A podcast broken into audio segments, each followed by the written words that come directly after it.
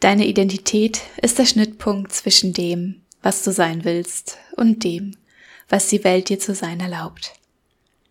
Was du erlebst und wie du mit deiner Erfahrung umgehst, macht dich zu dem Menschen, der du heute bist.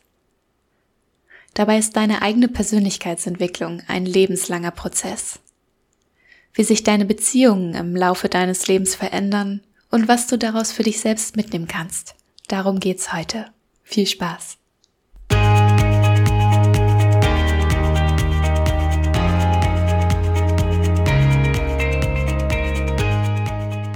Hallo, wir sind Jessie und Franzi. Herzlich willkommen bei den Holistic Ladies. Wir freuen uns, dass du zu unserem Podcast gefunden hast und hoffen, dass du Inspirationen für dich und dein großartiges Leben mitnehmen kannst. Ein glücklicher und gesunder Lifestyle darf ganzheitlich betrachtet werden. Ein Leben in Leichtigkeit, voller Energie und Freude, das voll und ganz in deiner Hand liegt.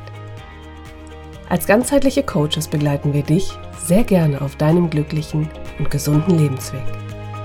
Also, lass uns loslegen.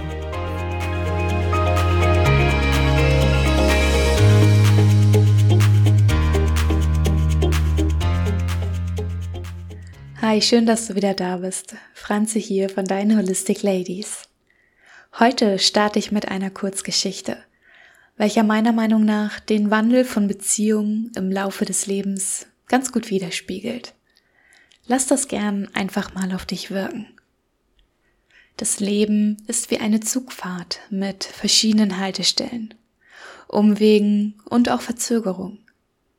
Du steigst ein und hast das Gefühl, deine Eltern werden für immer mit dir reisen. Doch früher oder später steigen sie aus und du musst deine Reise alleine fortführen. Alleine wirst du nicht immer bleiben. Neue Passagiere kommen und gehen Fremde, Verwandte, Freunde, Bekannte, Partner. Bei manchen wirst du eine große Leere spüren, wenn sie aussteigen. Bei anderen wird es dir gar nicht weiter auffallen. Es ist eine Reise voller Begrüßung und Abschiede. Und das ist auch gut so. Denn so entwickelst du dich weiter. Du weißt nie, an welcher Haltestelle du selber aussteigen wirst. Da lohnt es sich zu jeder Zeit zu leben, zu lieben, zu verzeihen und vor allem deine Freude beizubehalten. Das sogenannte Stufenmodell der psychosozialen Entwicklung hat Jessie schon in der vorletzten Folge angesprochen, mit dem Fokus auf der ersten Stufe. Es ging um das Urvertrauen und das Urmisstrauen. Es handelt sich hierbei um ein entwicklungspsychologisches Modell des Psychoanalytikers Eric Erikson und seiner Frau. Es ist ein Modell über die Entwicklung der Identität und Persönlichkeit eines gesunden Menschen im Laufe des Lebens, von der Geburt bis ins Erwachsenenalter. Und es beschreibt in diesem Stufenmodell die phasenweise psychosoziale Entwicklung eines Menschen. Generell kann man sagen, es besteht ein Spannungsfeld zwischen den Bedürfnissen und den Wünschen eines jeden Kindes. Zum einen in Bezug auf das Individuum, also sich selbst, und zum anderen in Bezug auf die sich im Laufe der Entwicklung permanent verändernden Anforderungen seiner sozialen Umwelt. Soziale Interaktionen und Beziehungen spielen hierbei also eine wesentliche Rolle. Es gibt insgesamt acht Stadien, die aufeinander aufbauen und in ihrer Reihenfolge nicht verändert werden können. Jede einzelne Stufe bringt ein neues Entwicklungsthema in den Fokus, das zu einem Konflikt führt. Die Bewältigung dieser Krisen ist die Entwicklungsaufgabe der einzelnen Phasen. Erfolgreich ist die Entwicklungsstufe, wenn ein Kind oder ein Erwachsener sich aktiv mit dem Konflikt auseinandersetzt und den vorhandenen Konflikt der jeweiligen Stufe möglichst positiv klärt. Dabei verschwinden die Krisen der einzelnen Phasen nie komplett. Du nimmst immer etwas von früher mit. Es geht nicht darum, alle Krisen erfolgreich zu lösen, sondern vielmehr um die psychosoziale Entwicklung und damit die Bildung deiner eigenen Identität zu fördern. Ich möchte heute ganz gerne auf diese acht Stadien nochmal ein bisschen näher eingehen. Das erste hatte ich schon genannt. Urvertrauen versus Urmisstrauen bis zu einem Alter von circa einem Jahr. Hier möchte ich, wie schon gesagt, gar nicht so tief einsteigen, da Jessie bereits eine eigene Folge hierzu gemacht hat.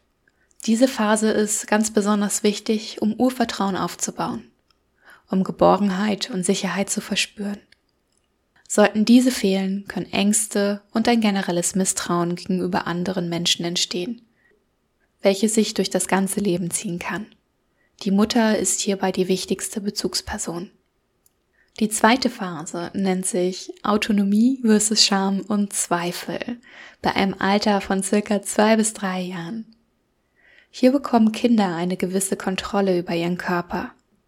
Das erhöht auch ihre Autonomie. Sie bekommen ein Gefühl von Unabhängigkeit, welches dadurch gefördert werden kann, dass Eltern Kinder eigene Entscheidungen treffen lassen.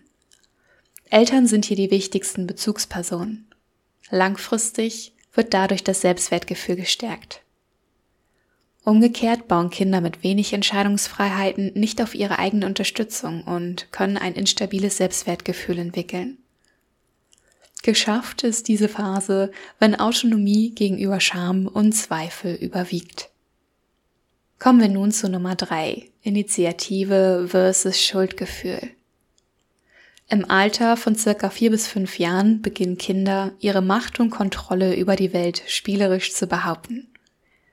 Das ist besonders wichtig für zwischenmenschliche Beziehungen. Wichtigster Bezugpunkt ist hier die Familie. In dieser Phase können Kinder lernen, Eigeninitiative zu entwickeln. Schuld lässt Kinder hier erkennen, wenn sie etwas falsch gemacht haben und ist in erster Linie ein gutes Gefühl in diesem Zusammenhang. Erst wenn es übertrieben und unverdient zum Vorschein kommt, also die Schuld an dieser Stelle, kann es später ein Auslöser von Angst werden. Stufe Nummer 4. Leistung versus Minderwertigkeit. Bei einem Alter von circa 5 bis 12 Jahren. Das Bezugsfeld erweitert sich auf Nachbarn und andere Schulkinder. Kinder beginnen in diesem Alter komplexe Aufgaben zu erfüllen und erhoffen sich Anerkennung hierfür. Durch einen gewissen Reifegrad ihres Gehirns lernen sie Stärken und Schwächen bei sich sowie anderen zu erkennen. Diese vierte Stufe ist essentiell, um Vertrauen in sich selbst zu entwickeln. Sind Kinder nicht so leistungsfähig, wie sie es sich von sich selbst wünschen, können Minderwertigkeitskomplexe entstehen.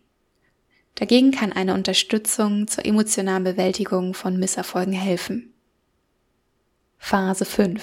Identität versus Rollendiffusion. Klingt ein bisschen wirr, aber ich erläutere das gleich nochmal. Bei einem Alter von circa 13 bis 21 Jahren. Kinder werden zu Teenagern in dieser Phase. Sie entwerfen ein Bild von der Person, die sie mal sein wollen und finden ihre sexuelle Identität. Außerdem wird es für sie immer wichtiger, ihre Rolle in der Gesellschaft zu finden.